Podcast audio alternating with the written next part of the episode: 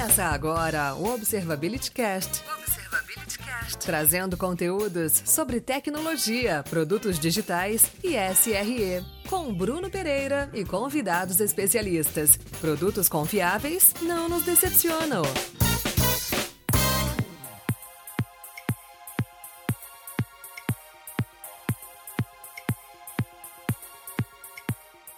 Bom, boa noite, pessoal. Obrigado aí pela presença de vocês em mais um episódio do nosso webinar aqui da Elvin Works. a gente tem falado bastante aí sobre tecnologia, inovação, engenharia, produtos digitais, temas aí que estão permeando o nosso dia a dia já há bastante tempo, né? principalmente em tempos de, de pandemia. Todas as empresas buscando se tornarem mais digitais, mais, mais atrativas para o seu cliente final. E hoje a gente vai falar sobre um dos meus temas preferidos aí, né, que é de inovação exponencial, como que a gente pega características e ideias né, das organizações exponenciais. A gente tem ah, alguns exemplos aí famosos como Waze, como Instagram, como Airbnb, enfim, várias empresas que conseguiram aplicar técnicas interessantes para inovar com seus produtos e romper alguns mercados, né? E que, é, tentando sair né, desse é, conjunto de pequenas empresas, né, poucas empresas, a gente tentar trazer isso para o nosso dia a dia e, e usar essas técnicas para inovação em qualquer contexto que a gente esteja inserido. Né? Então, é algo que busca ser bem prático e valioso, independente de qualquer nosso produto de negócio, qualquer nossa empresa. Então, um dos meus temas preferidos. Bom, é, hoje eu estou aqui com o Rodrigo Pádua, né, nosso é, convidado aí de hoje, cara super experimentado já nesse mercado de, de inovação, questão humana aí de, de, consumo, essas questões de como que as pessoas buscam é, se experimentar é, e relacionar com as empresas hoje. Peço que o Rodrigo aí se apresente, então, é, para a gente é, falar com o nosso público aí. E primeiro, obrigado aí, Rodrigo, pela presença e pela participação. Conta um pouquinho da tua trajetória, um pouco do que você tem feito e qual que é a tua a atuação profissional hoje.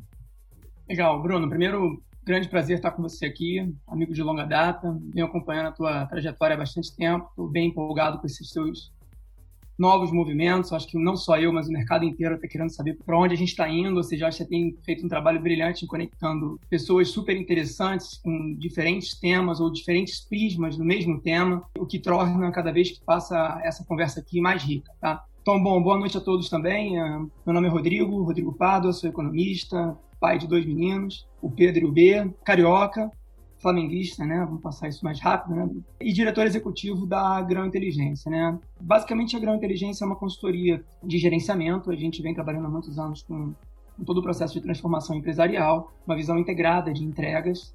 E nos últimos quatro ou cinco anos a gente vem se aprofundando mais na temática de transformação digital, né? Entendendo que transformação digital não se traz só em relação a processos ou melhorias de máquinas, melhorias de sistemas ou de plataformas, né? A gente está falando de um movimento cultural onde toda organização vem passando por essa transformação e o que a gente vem fazendo é apoiar essas, essas empresas nesse processo difícil de transformação. Né? Então, assim, de novo, eu acho que a gente tem hoje uma, um tema bem interessante para explorar sobre os vários aspectos relacionados a essa narrativa e espero ser bem, bem útil aí nessa, nessa conversa. Tá?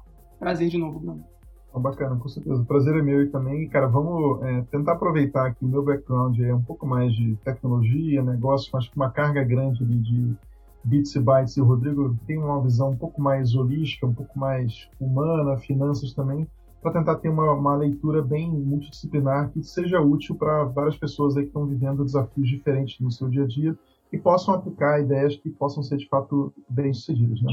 E, Rodrigo, hoje com a questão da, até da, da, da pandemia, né, tudo se tornou um pouco mais é, obrigatoriamente digital, né? a gente tem, tem uma expectativa já muito forte que as empresas sejam centradas no cliente, né, que é algo que acho que é super saudável, e que a, as experiências de consumo, de relacionamento, sejam bem digitais e bem fáceis. Né? Ninguém, ninguém mais se imagina hoje tendo que ligar para uma URA para atender um, um, determinado problema. Né? Então, é, é, é, muito uma questão né, de, de buscar é, o que o cliente final vai ter né, de experiência de consumo, enfim, como que ela ela busca se relacionar. E hoje em dia a gente sabe que tem empresas tradicionais que são, puta, de repente, ainda uma gestão familiar, uma gestão um pouco mais tradicional, elas têm um pouquinho de dificuldade para fazer esse movimento, né? para tra transicionar entre aquele modelo um pouco mais enfim, centrado nela mesma né? e não no cliente.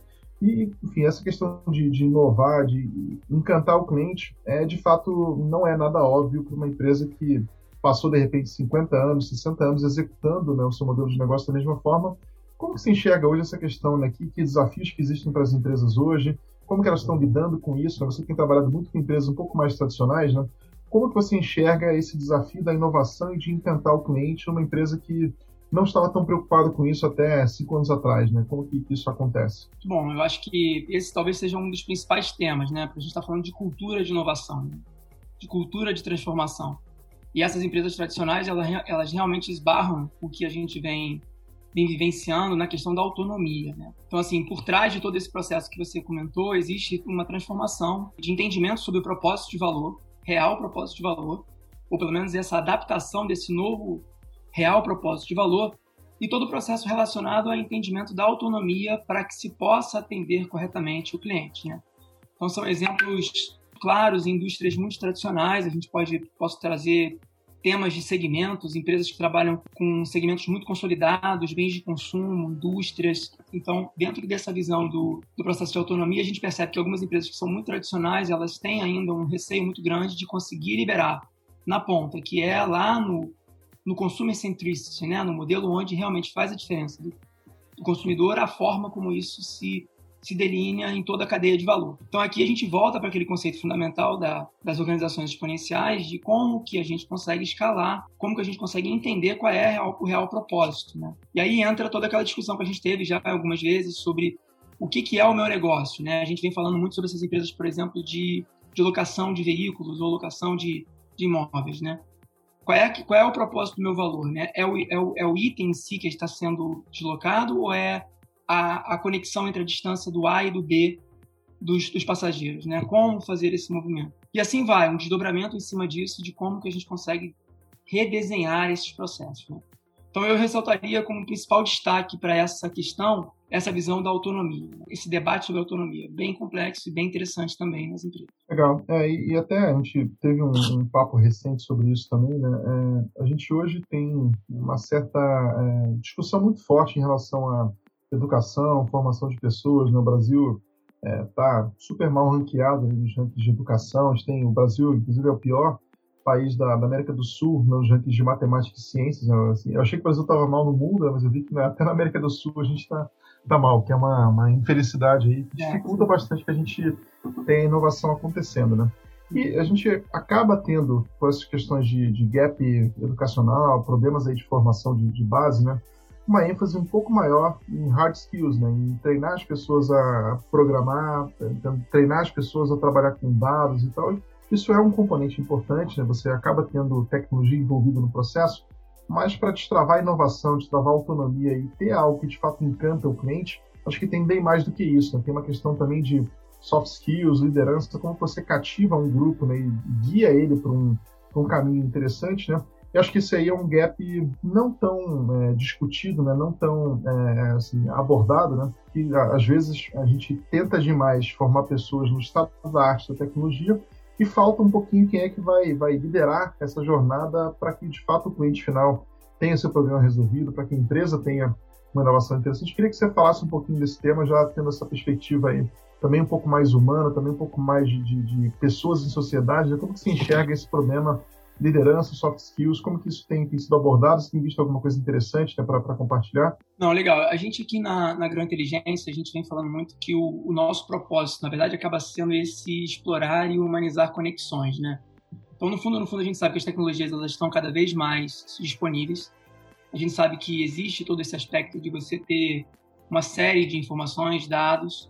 Então, a gente entende que essa visão humana sobre essa perspectiva ela é fundamental. E o que a gente tem visto, Bruno, aí já falando um pouquinho do que a gente conversou no passado, né, sobre esse teu, essa, essa tua movimentação, né? O processo todo de transformação, ela, ela, ela, ela, é radical, inclusive, na vida social, né? Então, ela passa por uma, uma mudança nas capacidades de entregar os domínios físicos, digitais, biológicos da vida, ou seja, tudo isso vai impactar o comportamento, né, a visão relacionada à demanda, toda a forma de consumir, de distribuir, todas as relações de negócio, né? E isso é uma coisa que não é é, Brasil, nossa unidade, nossa região. Eu acho que isso é um movimento que, que não vai, é, não tem muita volta, né? Acha vista a quantidade de conectores que a gente vai estar interligados no futuro muito próximo. Então, eu acho que essa visão a gente tem, tem enxergado como um grande diferencial, tá? E aí entra naquilo que a gente falou do processo de capacitação, né? Porque quando a gente pega, por exemplo, todos os estudos que a gente vem lendo sobre quais são as principais dificuldades de inovar, a gente fala que é exatamente essa visão da escassez qualitativa. E não é uma escassez qualitativa por conta só da formação. Eu acho que é exatamente a, a, a essa, esse aspecto cultural não proveniente, favorável à inovação. Né? Então, quando a gente fala sobre inovação, muitas vezes está relacionado a uma melhoria de processos, né? e que não é o caso. Né? A gente aqui está falando de uma mudança disruptiva. Então, para isso, deveria ser um modelo separado, uma cultura muito mais voltada para uma, uma, cultura que permitisse mais o erro, que permitisse mais uma escala de, de adaptação, que permitisse uma visão mais de integração entre as comunidades para que pudesse gerar uma melhores ideias e melhores soluções. Então eu acho que a gente está vivendo uma realidade que essa geração está bem nessa virada, né? Virada da formação, onde o jovem talento ele precisa de um pouquinho mais de resiliência para formar o ciclo de entrega, né, que de geração de valor, que eu acho que é uma realidade que todos nós estamos vivendo, onde existe uma certa ansiedade dessa dessa construção de informação, quando no fundo, no fundo a gente está falando de é, uma, uma, necessidade maior de respiração ao invés de transpiração. Né? Então, assim, os dados estão disponíveis, é, todas as fontes estão mais disponíveis, a gente tem conectores, a gente tem é, soluções muito mais viáveis para que, que, possamos experimentar. O difícil realmente é fazer o filtro, é saber o que, que o cliente quer ver, o que, que a empresa precisa ver, né, de uma gama de informações disponíveis, como que a gente consegue construir um verdadeiro dashboard satisfatório analiticamente falando, como que a gente consegue gerar demandas e forecasts que são correlatas não só às expectativas é, comerciais, mas sim aos movimentos que, que estão é, mais suscetíveis de serem acontecidos. Então, assim, eu tenho uma perspectiva mega otimista em relação a isso, porque é um mundo de transformação e mais humano, na minha opinião. Então, por mais complexo que seja, a gente está transformando uma, uma visão uma visão altamente ampla num direcionamento mais abundante, né? Então eu, eu vejo com, com, com, boas perspectivas, né? Fora o potencial de crescimento, né? Então a gente está falando de, uma, de um potencial de crescimento muito significativo, tanto na cultura de dados, como solicitação de informação em relação a isso, como até a própria vida nossa conectada. Então realmente é um, é um processo de experimentação muito interessante. Novas uhum. tecnologias de, de, de banda larga. Então assim, a gente tem hoje uma, uma, um potencial muito extenso de muito favorável, né? É isso, isso que você comentou é interessante. Eu tinha um, um tempo atrás eu, eu acompanhei algumas iniciativas de educação, né, edtechs, né, que esbarravam na limitação de fato de comunicação, né, de distribuição de conteúdo no, no, Brasil afora, né? Você tinha, por exemplo, de repente a capacidade de produzir conteúdo de excelente qualidade, né, perspectiva educacional, só que você tinha dificuldade para, de repente, distribuir isso para escolas do interior do Brasil. Né? Você pega lá na Amazônia, que tem, de repente, uma distância enorme entre uma cidade e outra, entre uma escola e outra. O conteúdo, às vezes, não chegava. Né? Isso, com, de fato, com 5G, com uma capacidade mais, mais ampla de, de conectividade, acho que isso é, potencializa aí algumas é, rupturas né, que a gente vai viver e, de repente, mais facilmente conectar pessoas que viviam, é, talvez hoje à margem né, dessas inovações, elas chegarem nisso mais facilmente. Então, isso é bem bem interessante mesmo.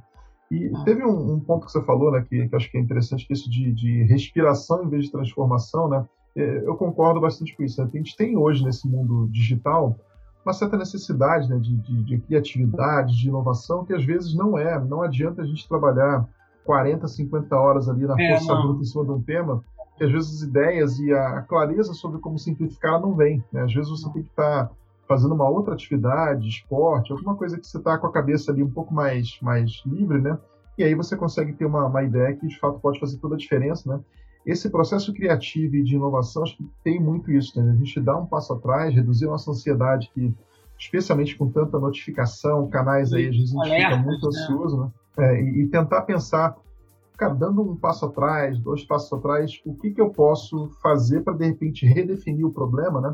E tentar ter uma solução mais simples, né? Que, que às vezes não é, cara, aquele estado da arte da sofisticação, é, é de repente uma abordagem um pouquinho mais interessante. Até tem uma história que eu acho interessante sobre isso que eu ouvi. Uhum. Não sei se é, se é ficção ou se é de fato real, né? O pessoal conta que quando o homem foi para a Lua, né, tinha aquela questão de, de astronauta e tal, tinha a NASA competindo uhum. com, a, com os russos e tal tinha o desafio enorme, cara, qual que é aquela caneta esferográfica que vai funcionar lá sem gravidade, né? Como que você faz um negócio assim? O pessoal elocubra lá, cara, mas puta, tinta não vai descer, cara, como que isso vai acontecer? E aí teve uma proposta, dizem que os russos tiveram a solução que é, cara, pega um lápis aqui, grafite normal, vai funcionar aqui, independente de qualquer coisa. Não, é aquela então, história, é... não importa o método, né? Não importa o que vai escrever, né? Exatamente. Às vezes, assim, é dar um passo atrás, revisitar um pouquinho o, o problema, como que a gente está definindo, né? E ver se a gente consegue simplificar, né? Para que o cliente final, né? Para que a pessoa que está vivendo aquele dilema, né? Ela possa ter uma opção, né? Com menos fricção, com menos, menos dificuldade para ela adotar. Então, acho que isso é super interessante mesmo. Isso super faz sentido, né? E aí eu acho que. Não, não, fala você, eu, porque eu ia, eu ia só fazer um adendo aqui em relação ao que você tinha comentado sobre skills, né? Eu sabia que você ia puxar uhum. um pouco isso, porque é uma preocupação que a gente tem, tem tido, né? Do ponto de vista de formação, do ponto de vista de, de disseminação da cultura de analítica, da disseminação da cultura gerencial, é, da própria performance, geração de valor. Então, isso acaba, acaba caindo na visão de capacidades, né, de skills. Aí eu puxei aqui o, o que o Fórum Econômico Mundial aponta como as próximas capacidades dos próximos, dos próximos anos, né? Claro que isso aqui sempre tem uma atualização, mas eu acho que no médio e longo prazo é, é, acaba sendo, né? Então a gente fala de resolução de problemas complexos, então é a capacidade que a pessoa tem de sintetizar, né? Então, está falando de altamente uma série de dados, tá ok. Qual é o dado real que vai gerar o valor? Você não precisa hoje em marketing, você sabe disso, a gente consegue monitorar várias frentes, várias formas de análise, mas no fundo a gente sabe que existem lá cinco a sete indicadores que são aqueles que são os triggers para todo o processo de transformação. A outra questão é o pensamento crítico, então é, a gente vai muito fortemente na questão da capacitação técnica, mas a gente continua achando que esse filtro humano vai continuar existindo, né? A gente fala de necessidade da criatividade, gestão de pessoas, gestão de conflitos, é, a própria inteligência emocional, então assim, flexibilidade cognitiva, então assim, a gente está falando de vários tópicos que passam, que permeiam por qualquer plataforma, por qualquer linguagem, por qualquer programação, ou por qualquer solução que a gente for discutir aqui nessa etapa. Então, assim, só para fazer um adendo em relação ao que você estava falando, que é exatamente uma grande ansiedade de implantação do processo de transformação, né? Voltando lá para a sua questão em relação a quais são as dificuldades que a gente tem vindo, visto, é isso, a gente conversa com o presidente mundial de uma grande empresa, é, ele vai dizer, olha, eu tenho aqui dificuldade em encontrar talentos. E não é porque são talentos técnicos que não são capacitados, não, eles são capacitados. A questão é exatamente esse pulo, né? De como que eu consigo avançar para aquilo que é geração de valor.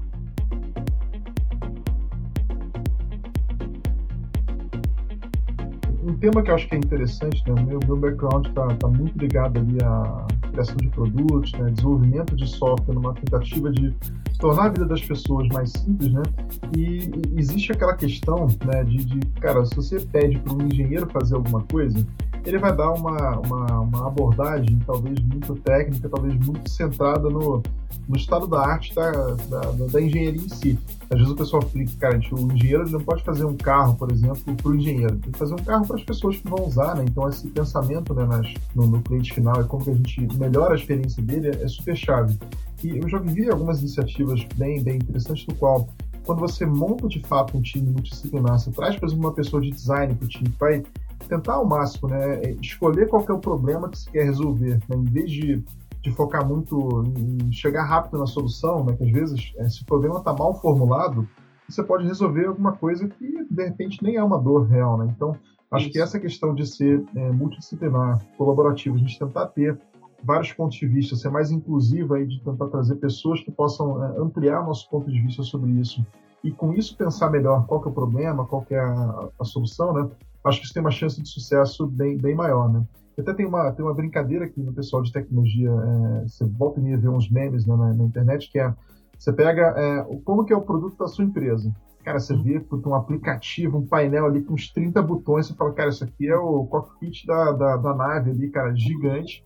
Aí você vê o produto do Google, cara, é uma caixa de busca simples, é algo muito pequeno. Você pega o iPod, ali, um negócio, uma interface super simples, né? Então, o desafio de fato, né, é a gente tentar, de fato, esse, essa respiração, dar um passo atrás, entender qual é o real problema que eu quero resolver e aí buscar uma solução mais simples, né? Porque o, o, complexo é o que a gente tem por aí, né? Então acho que a ideia de simplificar e trazer algo valioso de forma lúdica, acho que ele é, é mais valioso, né? Porque a gente consegue de fato resolver um problema da pessoa sem exigir muito dela, né? Cara, sem você ter que fazer muito, muito esforço, você conseguir ter um problema seu resolvido. Então, acho que isso é, é super interessante.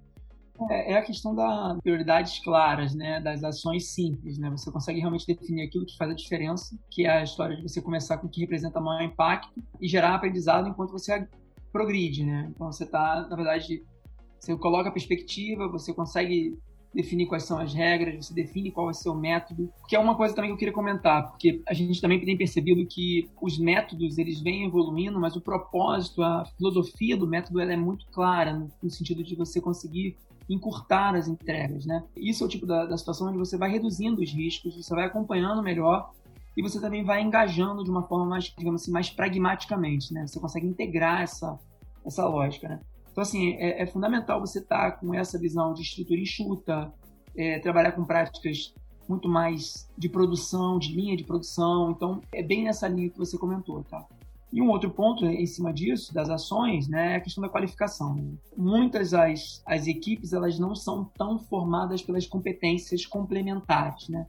Você vê muito mais ali uma, uma, uma oportunidade que você tem de incorporar um novo, né? Você montar as equipes de uma forma otimizada, formar, na verdade, as equipes com que você consiga tirar o melhor proveito daquilo ali com autonomia. Essa é a visão que a gente tem visto também. Ah. Legal, então acho que é, é, bem interessante mesmo a gente tentar, é, de fato, é, dar esse passo atrás e ficar, acho que gera muito valor. A gente até tem, tem uma, uma percepção né, na, na, comunidade de pessoas de desenvolvimento de software que está construindo produtos, né, que quando você chega numa maturidade suficiente de, sobre a tua carreira, sobre o que, que você de fato tem que fazer para gerar valor, né? E não para programar mais, não para construir mais, né? Como que você às vezes consegue resolver um problema difícil sem nem construir nada, né? A gente fala, cara, o, de repente o, o melhor programador, a melhor pessoa de tecnologia não é a pessoa que, que necessariamente tem mais output, né? Que mais, produz mais linhas de código, produz mais telas ali no, no, na aplicação, né?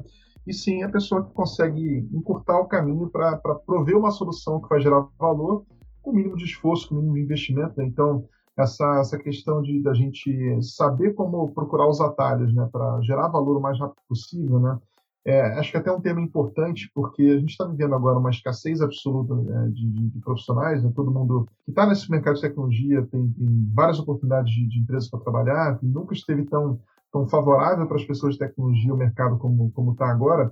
E às vezes eu acho que as pessoas se acomodam um pouco, né, numa perspectiva de ela ser um pouco mais egoísta e olhar, cara, o que, que ela quer né, para a carreira dela, né? Assim, por exemplo, ah, eu quero subir de nível uma vez por ano, duas vezes por ano, sei lá, como que, que vai ser, e ela não ter aquele questionamento crítico, né, de como que ela gera valor, né, no contexto que ela está. Eu sempre tive muito uma preocupação, cara, quando eu estava contratado para desempenhar qualquer papel, ficava pensando, cara, será que eu estou me pagando? Será que eu estou é, gerando valor suficiente para justificar a minha, é, minha existência aqui, né? E muitas vezes a gente vê né, empresas investindo bastante em tecnologia, ciência de dados, um monte de coisa aí que está tá muito numa bolha, e a gente, às vezes, não escolhe bem os problemas que a gente vai resolver, e não, a gente acaba tendo muita energia gasta, né, muito output, sem necessariamente gerar valor, né, sem que a experiência do cliente final na ponta tenha melhorado, sem que aquela empresa tenha se tornado mais eficiente. Né, então, Acho que essa questão de fato a gente pensar como que eu, com o meu trabalho dessa semana, né, de, de hoje, eu estou contribuindo para que ou o cliente final da empresa né, tenha uma jornada mais interessante, ou para que esse grupo de trabalho aqui consiga resolver seus desafios com menos esforço, enfim, essa questão de, de pensar em gerar valor, acho que ela é de fato o, o norte né, para a gente fazer boas escolhas né, e não complicar demais o que a gente está fazendo. Né? E aí isso acaba só vindo um pouco né, com, com soft skills, né, com maturidade, com discussão entre um grupo um pouco mais heterogêneo, aí você pega é, um ponto de vista que de repente você não teria sozinho, né? Então acho que esse esse ponto né, de trabalho em equipe, né, pensamento crítico, de fato está muito muito conectado com, com a visão de inovação e com para quem que você vai gerar valor, porque no final das contas, no fim do dia, a inovação é você gerar mais valor para alguém que não está bem atendido, né? Pensando muito em como você chega lá da forma mais inteligente, mais efetiva possível. Né? Acho que isso é é um ponto fundamental mesmo, é despertar, destravar a criatividade e inovação, ela requer aí algumas umas premissas importantes na, na origem, né? isso é interessante. E é muito pertinente o que você está dizendo, né? porque é, muitas vezes a gente percebe que até mesmo quem está com essa filosofia de ter uma visão mais egoísta em relação ao desenvolvimento, não faz por mal. Eu acho que faz numa visão de, de não ter, ou eventualmente uma liderança adequada para direcionar quais são os propósitos, porque eu acho que eu parto do princípio que todo mundo quer ter um user case, né? User case não é a formação que ele adquiriu, nenhuma competência técnica que ele absorveu, e sim uma aplicação.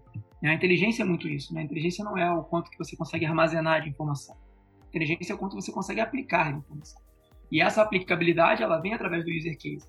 E foi o que nós falamos, né? O ciclo de vida de um profissional, ele não acontece no primeiro mês na empresa, né? Ele tem um tempo, tem um learning path ali que ele tem que ir construindo, né? Então ele vai entender qual é o propósito do negócio, ele vai ter um tempo para poder entender quais são as quais são as métricas pertinentes àquele processo que ele está que ele está envolvido, quem são os atores, quais são os perfis, quais são as múltiplas variações daquele entendimento que ele está tendo. E digamos que ele vai começar a montar esse user case talvez no, na virada do segundo ano, não porque ele é um gênio, não, é porque é o que se espera, basicamente, de um profissional, que seja um profissional de alta performance, inclusive. Não, eu estou falando, não, não precisa ser um, um hype potential, não, eu estou falando de um potencial de um alto entrega, alto valor para a empresa. E, e uhum. muitas vezes essa troca ela acontece em momentos que não são momentos onde ele conseguiu materializar aquele conhecimento, né? E a gente vem percebendo que por o mercado estar aquecido, essas transições vêm acontecendo de uma forma mais rápida, né? E essa máxima é difícil de segurar.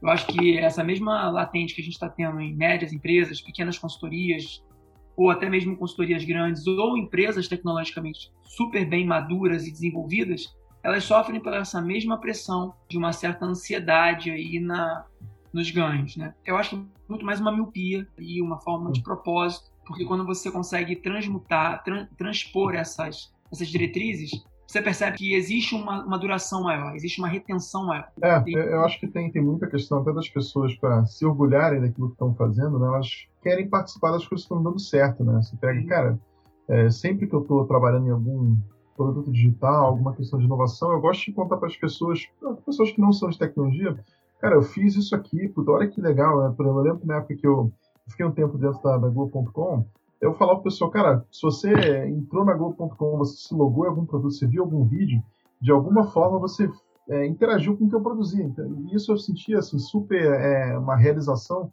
por você ter conseguido fazer alguma coisa que gerou valor para alguém, né? E aí, acho que essa questão de, de, pertencer a alguma coisa e de fato cativar mais, acho que de fato ela requer né, um pouco mais de liderança, a pessoa enxergar, cara, como que eu faço né, para que, que o meu trabalho técnico, que o meu trabalho de repente é uma uma gotinha aqui no oceano, né, ela possa de fato gerar valor para alguém e que aí seja de fato parte de algo real que a gente vai se orgulhar, né? A gente ir para casa e falar, cara, fiz um negócio essa semana que, cara, melhorou muito como que tal equipe trabalhava, como que, que tal pessoa é, abordava esse problema, né? Então acho que isso, de fato, com, com melhor liderança, né, melhor é, visão de, de mundo, né?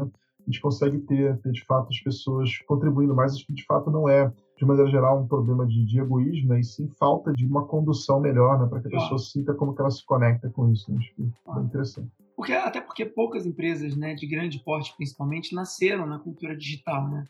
Então, assim, significa que a maioria delas são ou foram bem-sucedidas num método de gestão operacional existente na época. Né? Então, são empresas, na verdade, que vêm passando por um processo também de transformação.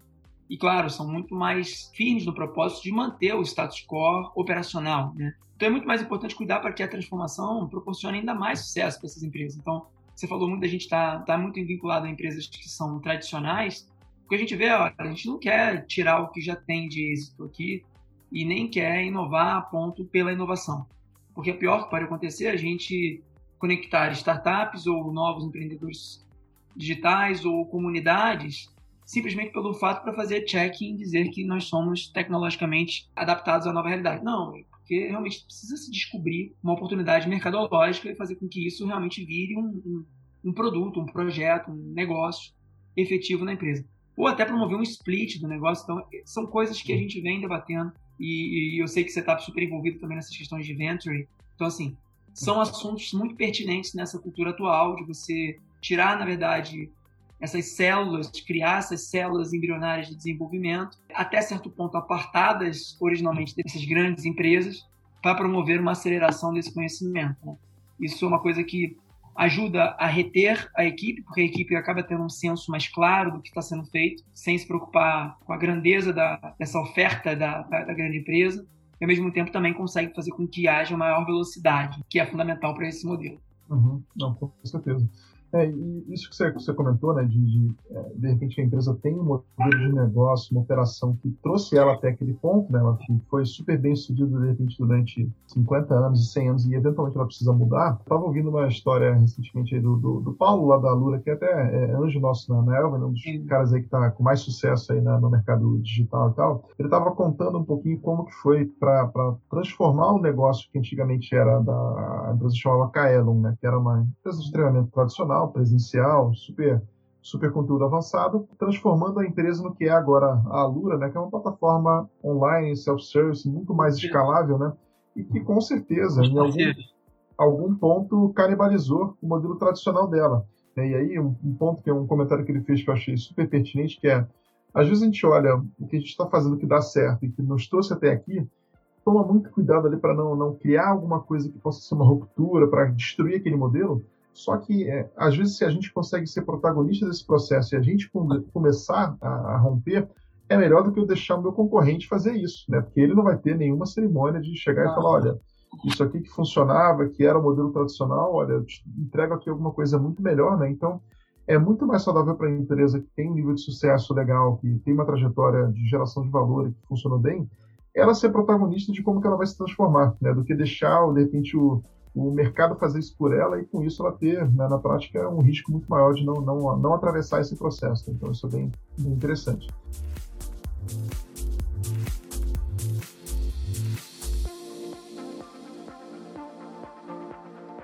E aí, Rodrigo, tem, tem um, ponto, né, a gente, estudando esse tema de organizações exponenciais, de características aí que fizeram algumas empresas né, conseguirem chegar do nada e muito rápido romper um mercado é, interessante, tem algumas características que eu acho que vale a gente discutir e tentando ser né, naquela visão prática, né, de não para falar, olha, putz, isso aqui só era possível para o Waze ou para claro, a Microsoft, tentando trazer ideias que as, as, pessoas possam usar no nosso dia a dia, né, e até pensando né, em inovações que aconteceram no Brasil, né, perto da gente, que possam ser exemplos aí que as pessoas possam se inspirar e aplicar.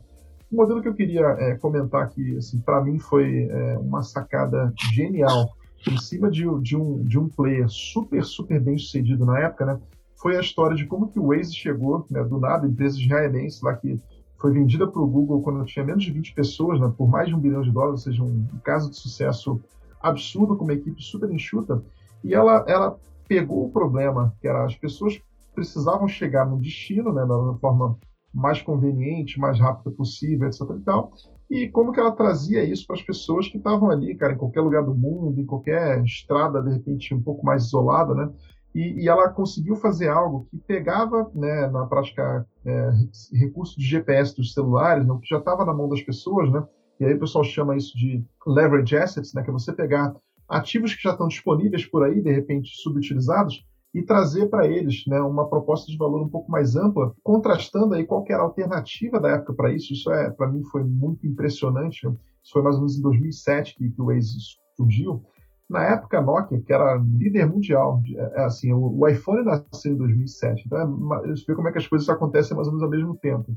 A Nokia era líder mundial com folga de celulares. A gente enxergava que a Nokia ia ser uma empresa super duradoura mais muitos anos ela estava para resolver o mesmo problema que o Waze conseguiu resolver com os smartphones que as pessoas já tinham, estava considerando comprar uma empresa né, que, que, instalaria satélites nas estradas na Europa inteira para poder oferecer um serviço parecido com aquele né, no, no N95. Né, os, os, smartphones da época eram, eram já tinham GPS, mas eram ainda um pouco limitados. Né? Você fala, cara, imagina comparar o que você consegue entregar com software no telefone que as pessoas já têm com você instalar satélites na Europa inteira, né, nas estradas, para você conseguir oferecer o mesmo serviço. Ou seja, uma é super intensa em capital e é um problema, cara, que nem sei se dá para resolver, né? Imagina você colocar puta, é, tanta infra de satélite no mundo todo, né? Cara, investimento que ninguém paga.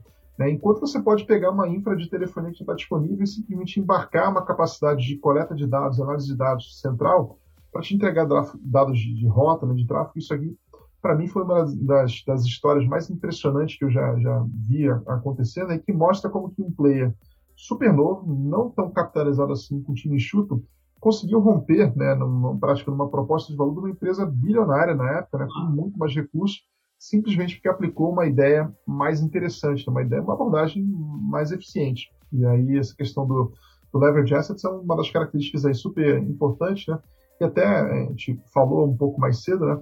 Aqui no Brasil, de forma bem, bem simplória, né? Assim, coisas que não são super tecnológicas, né? Surgiram na, na, um pouco antes da pandemia, mas maximizou muito na pandemia, o conceito de dark kitchens, né? Que são é, restaurantes que operam só por aplicativo, né? Não tem fachada, não tem estacionamento, não tem nada. Ele é só uma grande cozinha lá multifuncional que serve para vários tipos de receita, comida e tal. E você consegue ter aquilo ali operando de manhã um, um restaurante de café da manhã, né, no almoço um outro tipo de cardápio, de noite pode ser pizza, pode ser um monte de coisa, né? E isso aí pega, por exemplo, uma infra, de repente, um ponto comercial que não poderia, não, não deveria ser tão bom assim, né? De repente não é otimizado por fluxo de pessoas, você consegue dar uma roupagem para ele muito mais atrativa e que entrega a experiência que as pessoas estão querendo comprar. Né? A pessoa quer pedir a comida que ela quiser e receber na casa dela. Tanto faz onde aquilo ali foi feito. Né? Então, é, acho que mostra que a gente pode pegar essas técnicas exponenciais e aplicar para problemas mesmo que não sejam tão tecnológicos assim, né? Não, sem dúvida. E só fazer um parêntese, né? Você lembra que as primeiras vezes que a gente teve interação, isso logo no início da nossa, da nossa, das nossas conversas, né? Foi quando exatamente a gente estava com esse livro no, de, organizações exponenciais no, no bolso, lendo e a gente começou a interagir começou a ver a nossa afinidade em relação a esse pensamento, né? Se a gente for traduzir o que a gente estava falando naquela época, basicamente é a gente entender que o, que o pensamento linear, né, que é aquele bem lógico, encadeado, ou de crescimentos bem considerando em ativos, né? Você adquire, investe de novo, rentabiliza, investe de novo e vai trabalhando em cima dessa lógica, ele realmente ele foi superado em relação ao pensamento exponencial. E o que a gente está falando aqui, do que a gente considera exponencial, é um crescimento de 10 vezes o que era um crescimento tradicional. Né? Então, assim, imagina o que, que significa isso numa visão de, de multiplicação do potencial. Agora, isso basicamente tem sido uma verdade absoluta, principalmente nas empresas que conseguiram transmutar os seus, as suas ofertas de produto de bens físicos, né, que é os, os grandes ativos econômicos há, há muito pouco tempo, para serem empresas baseadas em informação. Né? Então, assim, dentro dessa visão, a gente tem ido para um conceito, aí voltando para a questão da necessidade da nossa vida moderna, né? ela está muito mais baseada em serviços, em capacitação em serviços, do que o apego ao senso de propriedade, ao apego a bens de consumo. Né? Então, a tendência é que nós mesmos, indivíduo, como indivíduos, nos tornemos mais leves. E aí esse conceito ele se reflete na necessidade que as empresas vêm trabalhando em cima dessas ofertas, né? Então a gente fala sobre conhecimento, a gente fala sobre serviço, a gente fala sobre aula, sobre capacitação.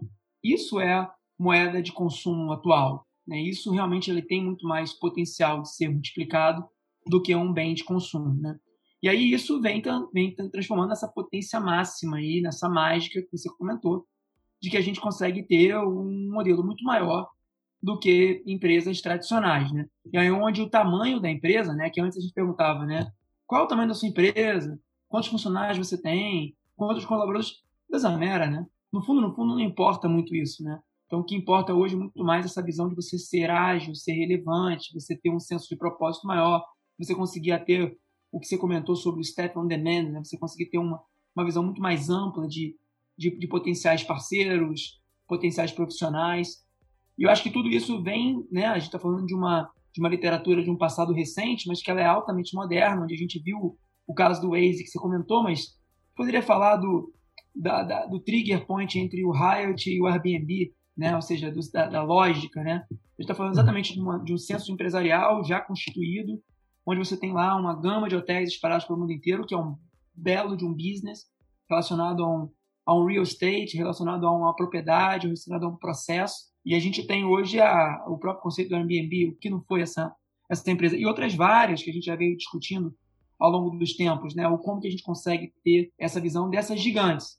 Mas traduzindo aqui no mercado local e em outras mais, você trouxe essa questão do, do, da redução dos ativos, né? Dos ativos alavancados, né? Ou seja, uma empresa organizacionalmente falando mais leves, né?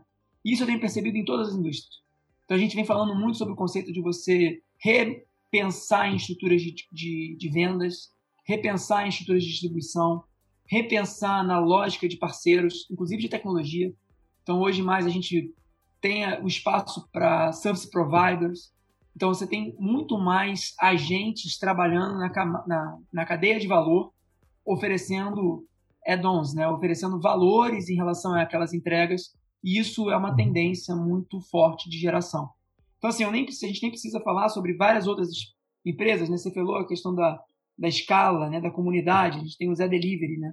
Um super case atual que fala sobre essa questão do senso de, de envolvimento. A gente está falando de números muito expressivos, que efetivamente não estamos falando só de um momento transitório na economia, mas a gente está falando de um momento que vai perdurar. É, e outras várias empresas que a gente vem, vem visitando, uhum. vem falando, que são ideias que passam por esse conceito de escala, né? E aí escala, você lembra bem do conceito para quem não teve uhum. oportunidade de aprofundar um pouco mais no conceito do livro, né? Mas a gente está falando de staff on demand, a gente está falando do senso de comunidade, que é expandida, né? A gente está falando da visão dos algoritmos, óbvio, né? Que é a visão mais clara de você saber com quem você vai falar, o que você vai ofertar, como oferecer uma nova uma nova proposta de valor, a dos ativos que você mencionou e por fim uma das que eu acho que são as mais que é uma das mais valiosas, que é a questão do engajamento. Né? Ou seja, sem essa visão do engajamento, sem essa visão do senso de pertencimento que você mencionou antes, a coisa fica muito mais fria, né? E do ponto de vista de dentro da empresa, tem aquele conceito do ideas, né? De você traduzir as interfaces corporativas internas da empresa, a toda a questão da, da autonomia que eu mencionei, a questão dos dashboards, né? Da utilização de você ter métricas muito menores. Você vê departamentos, às vezes, de, de data science enormes, geração de valores enormes. Quando você olha e fala assim, não, gente, tem três, quatro indicadores que a gente precisa medir nesse departamento aqui inteiro. E eu acho que é exatamente esse momento que a gente está de conseguir reduzir, resumir, ser curadores desse processo. A visão da experimentação que você mencionou, né, da, da gente sair um pouquinho dessa cultura do medo. E nós aqui, de alguma forma, a gente tem um modelo ainda muito patriarcal, muito hierarquizado, muito tradicional, e eu acho que a gente vem, vem avançando bem nisso. E, por fim, as tecnologias mesmo que, que estão disponíveis são muito mais muito mais acessíveis, monitoramentos muito mais fáceis de serem implantados, soluções que antes eram muito complexas, como soluções de forecasting, que fazíamos modelos e modelos de modelos antigos com, com um nível de acurácia muito inferior ao que a gente faz hoje em point and click, com soluções altamente eficazes. É muito interessante. E só para concluir essa fala, eu acho que a gente tem que tratar o humano como humano, né? Foi o que você mencionou. Né? Então, assim, não adianta a gente querer também robotizar, não adianta a gente querer impor, não adianta a gente querer é, dizer que tem que ser daquela forma. Eu acho que hoje a gente tem uma, uma oportunidade de dialogar muito maior do que o que a gente tinha no passado. Então, essas ideias estão muito mais acessíveis para serem permeadas. A capacidade de, de, experimentação, né, de testar se uma ideia funciona ou não, ficou muito mais rápido. Eu lembro, a gente começou a trabalhar com o cloud mais ou menos em 2009, né, e naquela época para você colocar um produto digital no ar, você tinha que prever uns 50 dias antes, né? Quantos servidores você vai precisar, você tinha que comprar aquele servidor, colocar no data center. Cara, um negócio zero autosserviço e zero ágil, né? Você tinha que esperar semanas por um negócio que você não sabia ainda se ia dar certo ou não.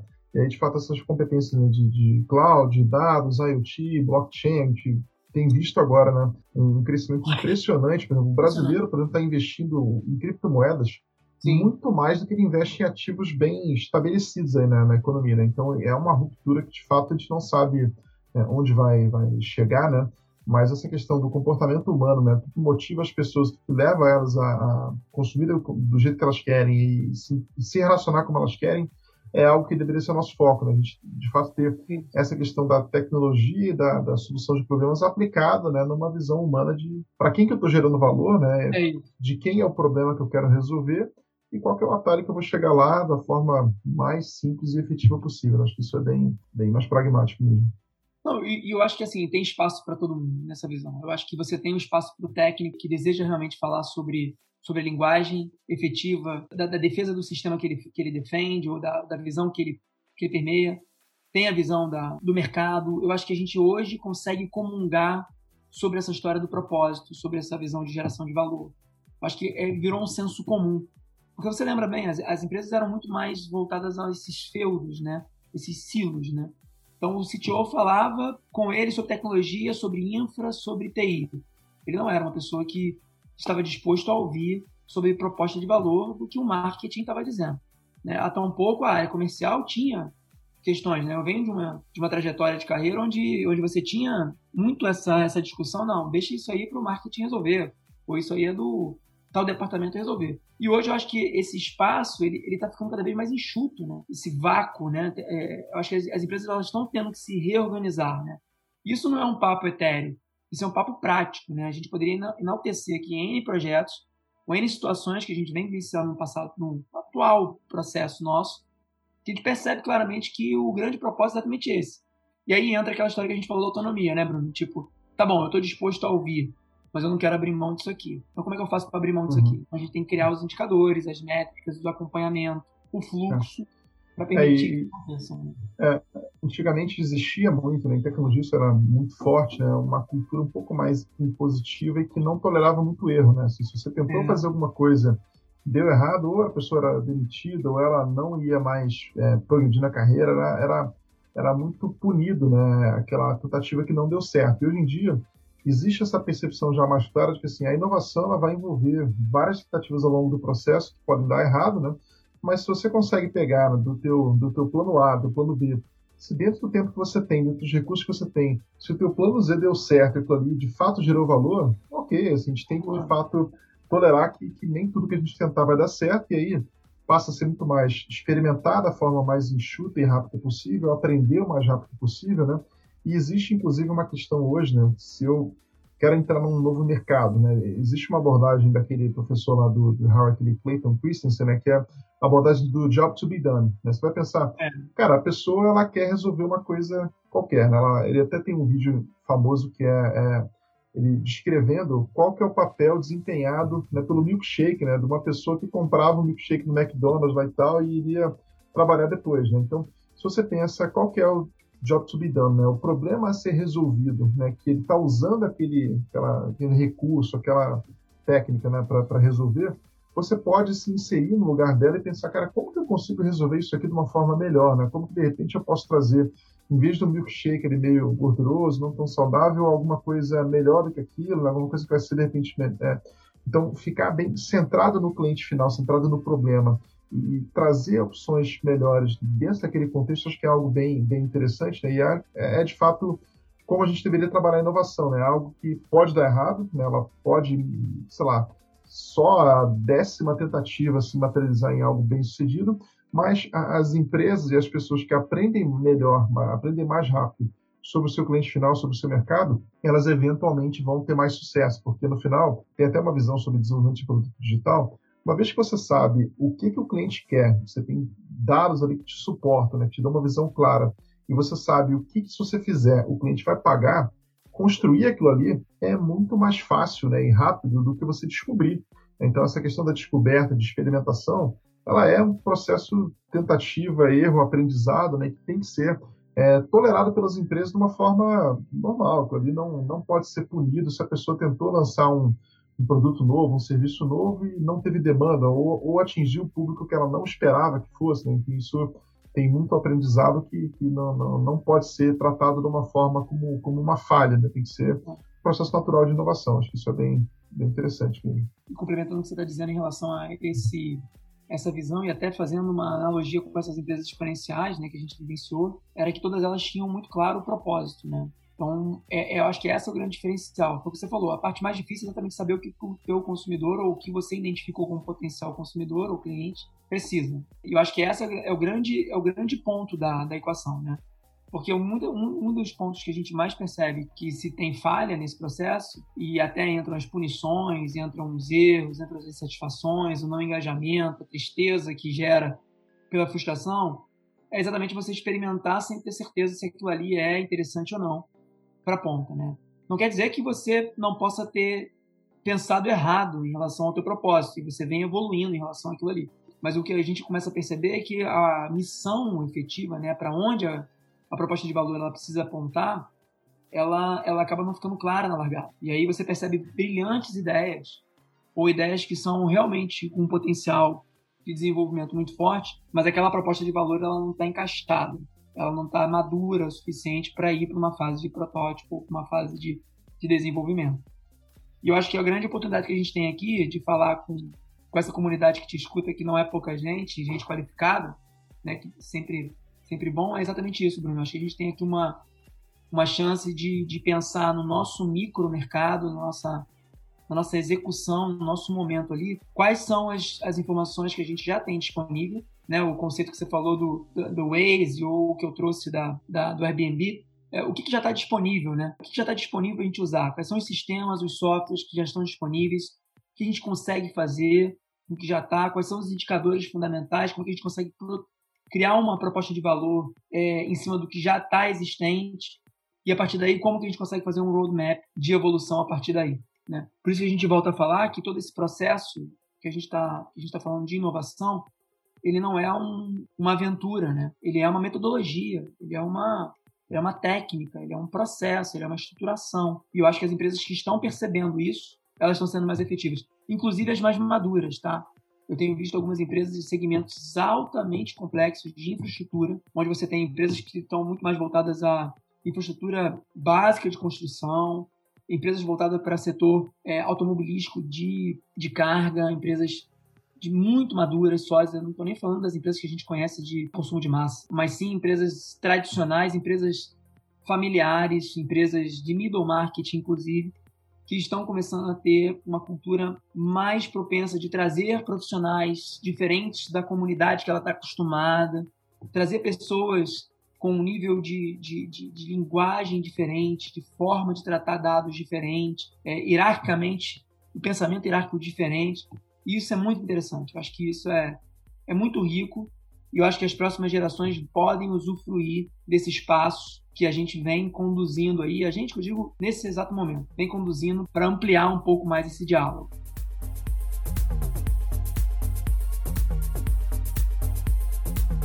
Eu gosto muito dessa ideia da gente pegar é, ideias que funcionaram em algum outro mercado, alguma empresa, acho que por isso estudar né, inovação, estudar esses casos que deram certo, pode trazer para a gente uma visão insights. bem.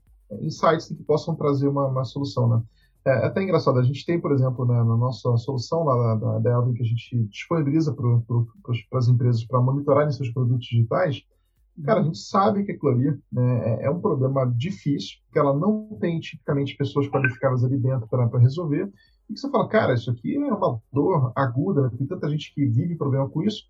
Só que a gente percebeu, é um problema, e aí acho que a gente tem que estar aberto né, para de fato aprender sobre o problema, de que a gente vai executando né, e dar passos atrás. Né? O que a gente, por exemplo, percebeu? Pô, cara, eu estou com um problema educacional, né, de, de talentos tão agudo nas empresas a gente percebeu, cara, não adianta eu construir uma ferramenta né, que vai resolver o problema se a equipe qualificada para operar aquilo ali não existe. Né? Então, cara, como que eu consigo, de repente, criar um canal diferente? Né? Como que existe aquela, aquela abordagem do INSEAD, que eu acho bem legal, que é do, do Oceano Azul, né? busca pelo Oceano Azul, que é como que você pega um problema complexo, né? um problema, um mercado competitivo, né? vamos pensar o táxi quando chegou o Uber lá atrás. Né? Como você pega um problema um oceano vermelho, de super competitivo, e você redefine um pouquinho o, o, problema de uma forma que você possa atacar ele de uma forma muito melhor sucedida. Né? Então, até compartilhando um caso nosso que a gente teve recentemente, que, cara, mudou, assim, absurdamente a velocidade. O resultado foi quando a gente falou, cara, se eu der um passo atrás e assumir que as empresas, elas percebem valor numa ferramenta, numa solução, etc e tal, só que ela tem um, uma premissa, né, base ali que não está atendida, que é puta, falta qualificação, se eu, de repente, é, vou ao mercado ajudando ela na qualificação, formando aquelas pessoas e ajudando ela a resolver sua, sua primeira dor, né? E depois ela vai estar muito mais aberta para conhecer minha solução, etc. E tal. Às vezes essa questão de construir os canais para chegar nas empresas, né? criar uma abordagem diferente, mudando um pouquinho a abordagem, você pode ter de repente uma velocidade muito diferente e atingir o que no no mercado de inovação, startups, a gente fala que é o product market fit, né? que você encontra aquele problema né, que merece ser resolvido, um problema grande, que muita gente tem, tem uma dor, só que você tem que criar, né, na prática, o mercado consumidor para aquilo. Né? Existe a, a, técnica lá que o Steve Blank chamava né, do Customer Development. Né? Às vezes você, o Dropbox, por exemplo, surgiu num contexto que, assim, tinha centenas ali de soluções de backup em nuvem na época. Você, puta, ah, é, é o pendrive em nuvem, cara, tinha N coisas acontecendo, só que é quando você cria, por exemplo, uma demanda por uma experiência diferenciada, né? o cara mostrou, cara, eu espeto aqui né, o meu, meu computador novo, aqui, meu Windows, eu tenho outro que é o Mac, eu tenho outro que é o meu telefone. Numa conta compartilhada em nuvem né, do Dropbox, magicamente o negócio começa a aparecer aqui e ali, passa a acontecer um compartilhamento de arquivo super complexo, de uma forma que uma pessoa normal, é, sem tecnologia avançada, consegue usar essa questão de você entender qual que é o problema, você ter validações ali que você pega, cara, esse problema ele merece ser resolvido, ele é um problema agudo mesmo.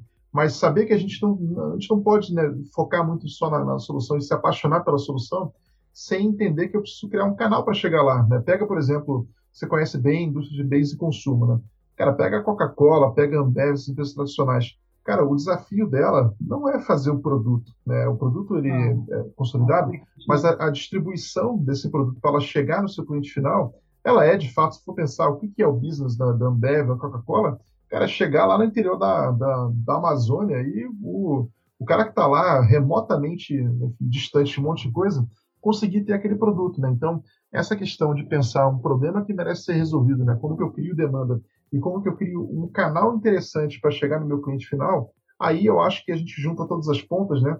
E tem que ser uma abordagem muito centrada nas pessoas, né? tentando, tentando entender, cara, como que eu gero valor, como que eu de fato crio demanda por algo que eu acho que vai ser interessante e como que eu chego lá de uma forma economicamente viável, né? Tem a questão, né, do Unit Economics também, né? Eu tenho que criar um modelo que seja sustentável e que não fique queimando né, caixa né, para chegar nos clientes. A gente tem que criar um modelo que tudo ali se conecte numa engrenagem sustentável. Né? Então, acho que é muito, muito essa linha, né? E o, o aprendizado envolvido nisso, a inovação e tal, ela aplica qualquer tecnologia que a gente precisar, pode ser cloud, data science, blockchain, qualquer coisa, né? Acho que isso é, é muito mais um meio, né, que um time motivado, engajado e tal, que conhece bem sobre aquele problema, vai aplicar para chegar no seu, no seu a sua solução final, coletando todos os aprendizados e executando de uma forma colaborativa. Né? Acho que é, é muito nessa linha. A responsabilidade é imensa, né? Se a gente for analisar o que, o que está sendo exigido sobre essa, esse, essa perspectiva, né, de você conseguir filtrar todos esses fatores, é, é uma exigência de uma maturidade profissional, pessoal, muito grande, né? Porque a gente tem na mão hoje uma janela de oportunidade para desenvolver novas tecnologias, novas saídas para problemas complexos, simples, enfim. E o que a gente tem que fazer é, é de alguma forma, garantir uma, uma visão de um impacto positivo para o mundo, né? Então, assim, você tem várias ideias brilhantes, não só comerciais, mas também que tem uma equação de melhoria do nosso ecossistema, melhoria da nossa forma, porque o que a gente está entendendo que esse processo todo de transformação que a gente está tá vivendo é que, no fundo, no fundo, a gente não está falando só de vender mais. Gente não está falando de, de ganhar mais, de faturar mais está falando sobre uma, uma, necessidade que nós temos de melhorar o nosso bem-estar. Bem-estar familiar, bem-estar profissional, bem-estar como consumidores. E eu acho que é essa equação que a gente está tratando aqui. Eu acho que toda essa tecnologia que, que você representa super bem e outros atores que estão aí conosco nessa jornada, nós temos que entender que no final do dia não só somos um, um meio, mas somos atores também, somos protagonistas desse movimento. Então, assim, a gente está melhorando o mundo que a gente está usufruindo. Então, a gente está trabalhando hoje com, com menor obtenção de, de necessidade de coisas, necessidade de, de patrimônios, necessidade de, de status. E eu acho que todo esse processo pandêmico que nós vivemos também nos trouxe um pouco dessa, dessa volta para as origens. E no fundo, no fundo, a gente está falando sobre isso. No fundo, no fundo, a gente está falando sobre reorganização, né? Você vê no portfólio da Microsoft o que era o Teams e o que virou o Teams. Hoje o que você tem de potencial. Então, tem N exemplos desse novo modelo, das novas formatos, né, dos escritórios híbridos, das formas novas de conexão, dessa, dessa gama de oportunidade que nós temos hoje de contratar ou de desenvolver profissionais em todo, todo o mercado, né? o quanto que o Brasil é um celeiro de talentos, não só de grãos, mas de talentos é, para serem exportados, o quanto que as empresas internacionais estão vindo aqui e não é só por um efeito cambial, que tem um efeito cambial muito forte, mas nós temos ótimos profissionais sendo desenvolvidos. Agora, temos muitos profissionais que não estão ainda aptos a entender o papel deles nessa nova tecnologia. Isso é bem verdade. E eu acho que o que você comentou sobre esse modelo cultural que vocês estão é, engajando, estão traqueando, é muito interessante. Eu acho que foi o que a gente conversou antes, né? Muito se fala sobre tecnologia, muito fala sobre aplicação mas a gente precisa abrir espaço para falar sobre humanização de informação, de dados, de serviços, de tudo aquilo que está correlacionado. E, Rodrigo, aproveitando aí o teu background também de, de finanças, economia, eu sei que é um cara que entendeu como que as empresas né, é, se estruturavam para gerar valor para seus clientes, fazer tudo aquilo funcionar, e elas passam, em um dado momento, a ter que lidar com inovação e com disruptura, né, ruptura de mercado de uma forma muito rápida e responder a isso. Queria que você é, falasse um pouquinho, né, é, como que aquelas empresas que trabalhavam com indicadores financeiros super tradicionais, né, taxa interna de retorno, quanto que vai trazer de dividendos, né, sabendo que a gente está trabalhando com algo muito incerto, né, assim, a inovação é difícil você precificar, né, é difícil você falar, cara, quanto que esse ativo vai dar de retorno daqui a cinco anos? Cara, a gente não sabe nem se vai sobreviver daqui a seis meses, né, então acho que isso, isso tem uma, uma, uma componente, né, e outra coisa que eu acho que também está tá super conectado com isso é que as empresas antigamente elas eram muito centralizadas em como que elas tentavam inovar. Né? Você montava, por exemplo, um, um, time de inovação dentro da Toyota para criar o projeto do Lexus, lá, né? com toda aquela ideia de, de ser um carro, uma linha mais atrativa ali do que BMW, Mercedes e tal. Enfim, ela tinha aquela visão de, cara, vamos montar um time de especialistas aqui dentro, né, com todas as competências, e era muito centralizado.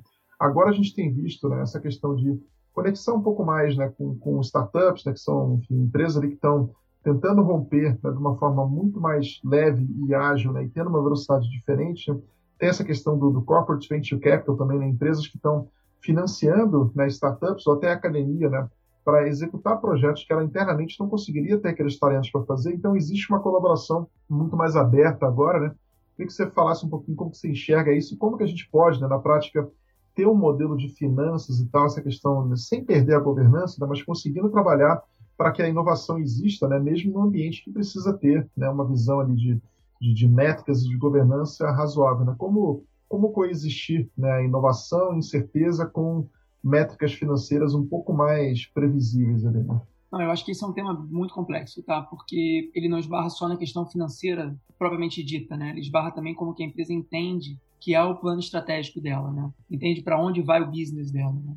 Então, o que a gente vem discutindo sobre essa perspectiva é exatamente um, uma espécie de uma criação de, um, de, uma unidade, um centro de custo separado entre o que se está fazendo hoje, né? O que se busca hoje como como forma de manutenção ou de evolução, inclusive incrementando melhores práticas de processo, buscando melhores eficiências operacionais em diversos setores, tá? Setores de saneamento básico, setores de, de indústrias pesadas, é, segmentos de, de, consumo de massa.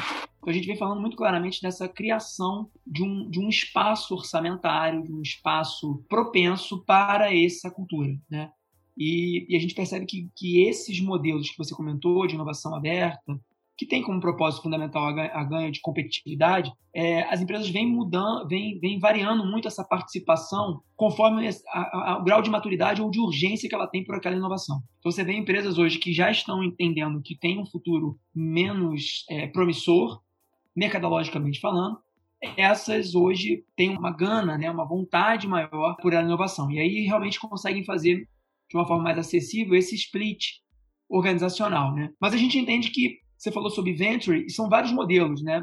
Que a gente vem vivenciando. Então a gente vê que esses modelos eles podem variar com os próprios clientes, fornecedores, universidades, startups, mas todos eles eles são quase que divididos em categorias e que têm um propósito exatamente de unificar um pouco desses interlocutores, né?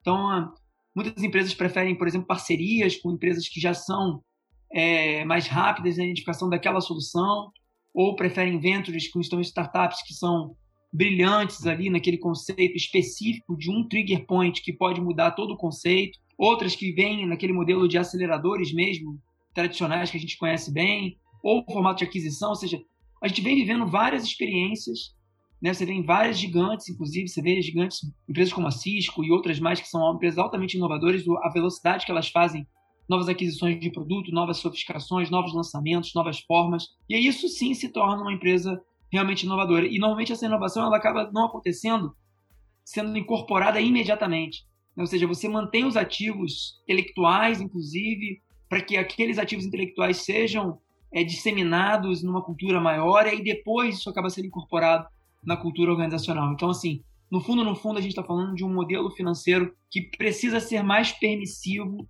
para essa cultura inovadora, mais permissivo para a cultura é, da transformação. Eu nem digo da cultura do erro, porque a gente não faz as coisas para errar, mas a gente fala muito mais sobre essa cultura, sobre a visão de você ter um espaço para experimentar. Né? E aí são várias empresas. Né? A Samsung pratica isso há muitos anos, você sabe disso. A Lego é uma outra empresa que pratica isso há muitos anos, uma das empresas mais inovadoras do mundo. A gente tem empresas brasileiras que hoje vêm se capitaneando em cima desse movimento, mas eu acho que com o advance da, do 5G, isso tende a aumentar mais ainda a capacidade de capitalização, porque você falou sobre o segmento de educação, por exemplo, existem várias empresas que estão esperando exatamente essa, essa disseminação, principalmente aqui no Brasil, dessas malhas todas do Brasil hoje não cobertas, né? A gente tem 70% dos lares hoje com acesso à rede. Se estima-se que em muito pouco tempo a gente vai ter 90% da população mundial, então assim, a gente tem um gap que a gente precisa acelerar.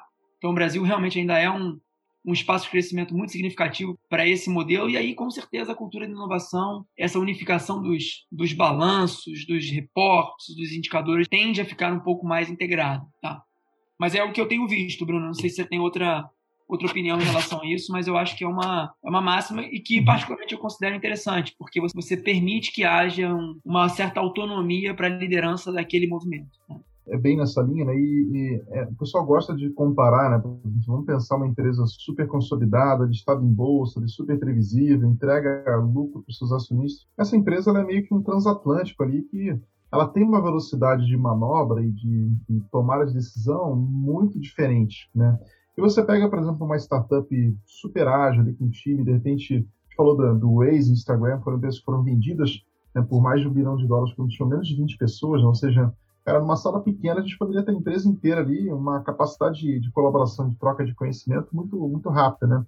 Ah. E, e, essas empresas mais ágeis, mais novas, que conseguem assumir mais riscos, testar, mais coisas, elas conseguem pegar uma nova hipótese, né? Puta, vamos pensar que eu quero ter uma nova forma de distribuir a educação pelo Brasil, né? Cara, é muito mais provável que nasça algo interessante, eficiente e tal, numa startup que vai testar de repente no interior de São Paulo, né, e depois ela vai fazer um rollout, do que você pegar uma equipe do MEC, cara, que vai ser, vai ter que pensar Brasil todo, aquela complexidade enorme, né? Para você pegar uma nave mãe, né, e fazer alguma coisa de fato disruptiva, é muito difícil e às vezes até falta incentivo dentro daquela empresa, né? Para que ela, aquela pessoa tenha uma pegada mais empreendedora, mais ativa, né, mais protagonista. E isso acontece muito mais naturalmente né, numa startup, numa estrutura de inovação, que ela ela foi desenhada para isso, né? para aprender rápido, para testar alguma coisa nova. E em um dado momento você falou, cara, isso aqui foi validado, deu certo, vamos plugar isso aqui de uma forma que, que vai dar para entregar isso aqui na escala que ela merece, né? E aí se torna algo interessante. E aí acho que não necessariamente, você comentou, né? Não necessariamente melhor, a melhor decisão sobre uma startup que de repente foi investida, foi comprada por uma empresa maior, é jogar para dentro da nave mãe. Às vezes é melhor você deixar aquela lanchazinha ali, cara, ó, vem na nave mãe aqui para pegar gasolina, vamos pegar aqui algo que vai te manter saudável, mas mantenha a tua velocidade, a tua capacidade de manobra, porque isso vai ser, de repente, mais interessante para essa estrutura mais consolidada, porque ela vai ter uma capacidade de aprendizado e velocidade que não, não se compara com o que ela consegue ter internamente. Então, acho que isso, de fato, inovação aberta, né? conecta startups, academia e tal, com, com gente que está dentro das empresas e conhece bem o problema mas não tem todos os recursos disponíveis né, para poder experimentar e pilotar, acho que é super interessante. E essa do Corporate Venture Capital, né, você pega, por exemplo, cara, um grande varejista, uma empresa de bens de consumo, então, que sabe que de repente o, consumo, o perfil do consumidor vai mudar, ela pode testar coisas muito mais variadas, né, sem destruir necessariamente a sua visão interna, com players ali que estão é, descentralizados. Então, acho que isso é bem, bem interessante. Eu tenho visto muita coisa interessante dessa linha e, e até traz para essas startups, né, uma capacidade de atender projetos maiores, né, uma ambição muito maior, sem que ela tenha que, de fato, esperar 10 anos até chegar no porte que ela, que ela precisaria para chegar lá. Né? Acho que essa colaboração ela é também muito favorável para a startup que passa a ter, depois, vamos pensar o quanto que não deve valer né, a solução de um problema complexo numa Ambev, num Itaú, numa empresa ah. que puta, tem milhões de clientes. Né? É, de repente, uma startup nunca chegaria né, numa musculatura de conseguir, por conta própria, atender aquela cadeia de valor. Ela acaba tendo em parceria uma capacidade melhor, né? E acho que isso é bom para todo mundo.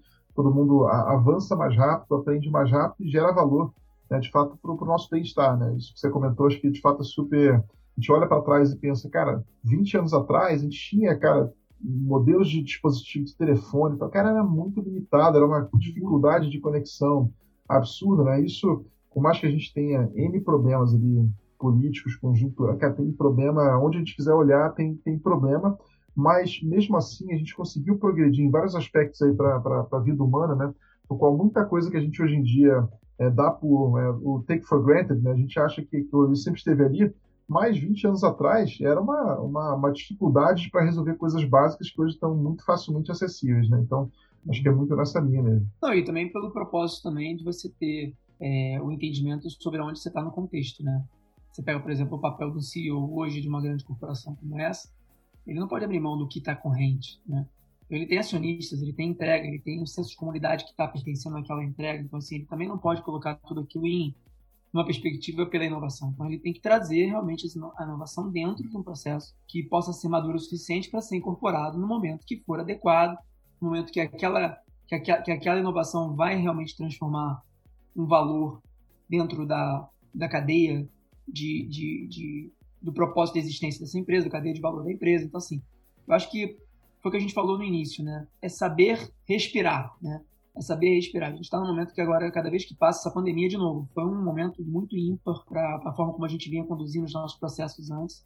Então a gente foi convidado a ter um step back, convidado a respirar, convidado, convidado a nos conectar de novo, a reorganizar a nossa forma de pensar, reorganizar a nossa forma de, de nos alimentar, né, do ponto de vista cultural, a própria alimentação em si. Ou seja, a gente realmente a gente teve um momento muito ímpar de, de repensar, né? Eu acho as grandes organizações igual, a mesma visão, a visão que passa pela gente, passa pelo, pela visão macroeconômica e a gente está nessa mesma filosofia. Você pega, por exemplo, hoje, só fazer um ponto que a gente falou sobre blockchains e modelos, você pega, por exemplo, discussões que estão acontecendo hoje em quase todos os bancos centrais. Então não é um tema tecnológico, não é um tema para algumas pessoas que estão se aventurando. É um tema econômico, que tem impacto tributário, que tem impacto em arrecadação, tem impacto em, em como que aquele, aquele país vai poder prover o bem-estar para a população. Então, assim, são vários os agentes que estão envolvidos em, às vezes, em uma única tecnologia. Foi o que você falou, veio o GPS, né? Você falou sobre o Uber ou outra tecnologia, você pensa assim, o que, que mudou? Foi o GPS. Porque o que, que o taxista antes oferecia pra gente? Ele era um filtro. Ele dizia, olha, você entrava no lugar, aqui o Carioca ia para São Paulo, tinha que virar várias ruas e dizia, olha, você me leva, porque eu não tenho a menor ideia de onde eu vou. E hoje já, ele já não faz mais esse papel. Quando ele te diz que ele sabe para onde vai, você fica assustado. Você, pô, eu prefiro conduzir aqui no, no aplicativo, né? E eu acho que esse é o processo de transformação. Agora, o que, que mudou? O GPS. Então, assim, se o taxista percebesse que o GPS estava chegando perto dele, ele ia entender que ele teria, na verdade, um papel melhor no tratamento das pessoas, a tarifa poderia ser reorganizada. Então, assim, a gente tem N exemplos que estão hoje na nossa vida, mas que a gente não pega o que mudou, né? O que trouxe a inovação? O que trouxe o grande, aquela cadeia de valor? A gente falou até recentemente é, aqui no escritório um dia, a gente está falando sobre o tempo que se demora para construir aquela torre de, de palitos, né? Você bota um, bota outro, bota... o tempo que demora para destruir é infinitamente mais rápido. Né? Você tira dois, três palitos dali daquela lógica, desmonta muito rapidamente. Eu acho que é essa visão desse crescimento sustentável, da identificação, da respiração, do trato, né, da, da, capacidade da empatia que você tem nas pessoas. Eu acho que a gente está falando de tecnologia, a gente está falando de empatia, a gente está falando de filtro, a gente está falando de solução, de pragmatismo, de geração de valor. Então, eu acho que esses são os temas que permeiam hoje, além, é lógico, do Technicase, permeiam hoje o modelo tecnológico. Não, bacana. Foi legal demais e, cara, queria agradecer pela tua presença, essa oportunidade de a gente conversar e levar esses conteúdos aí para o nosso público, né? A gente acaba tendo pessoas aí que estão ligadas à inovação, ligadas a produtos digitais, algumas pessoas de uma perspectiva mais humana, educacional. Acho que esse tema trouxe várias coisas aí acionáveis, né, que elas podem aplicar no seu dia a dia. Deixa aí, né, o contato aí do, do Rodrigo para quem estiver trabalhando na sua empresa em temas de, de, de inovação, pensar sobre a questão do do consumidor, coisas que customer centric, e também aplicando né, dados, né, pensamento crítico, essa visão bem multidisciplinar né, para trabalhar transformação e inovação. Rodrigo é uma das minhas referências preferidas para falar sobre o tema, para de fato dar esse passo atrás né, e, e ser capaz de, de, levar a gente para uma discussão que a gente não chegaria, né, de, às vezes a gente chega muito enviesado. O Rodrigo, aí com a Grão Inteligência, tem trabalhado de uma forma super, super é, customer centric, super humana, né? para tentar trabalhar a inovação de uma forma construtiva e criativa. Então, super obrigado aí pelo teu tempo, Rodrigo, pela, pela pelo compartilhamento de ideias com o nosso público. E, pessoal, agradeço aí para todo mundo que acompanhou a gente aqui nos nossos canais. Se quiser acompanhar mais conteúdo interessante, assina aí o nosso canal da Elvin. Vou deixar também o contato aí do, do Rodrigo, o canal da Grão. O Grão vai estar produzindo aí seus conteúdos e webinars também de uma forma que vai tocar em temas que a gente trouxe hoje. Então, super obrigado, Rodrigo. Super obrigado pelo nosso público de hoje e conta com a gente aí pelas próximas semanas mais conteúdo que traga ideias úteis para vocês nas suas empresas.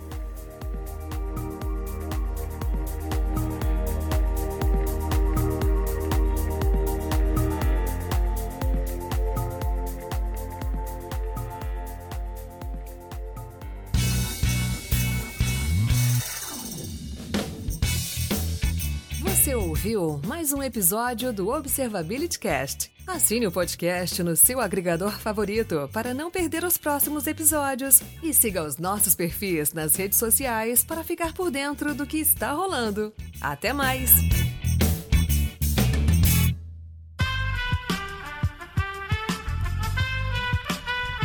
Esse podcast foi editado por Aerolitos Edição Inteligente.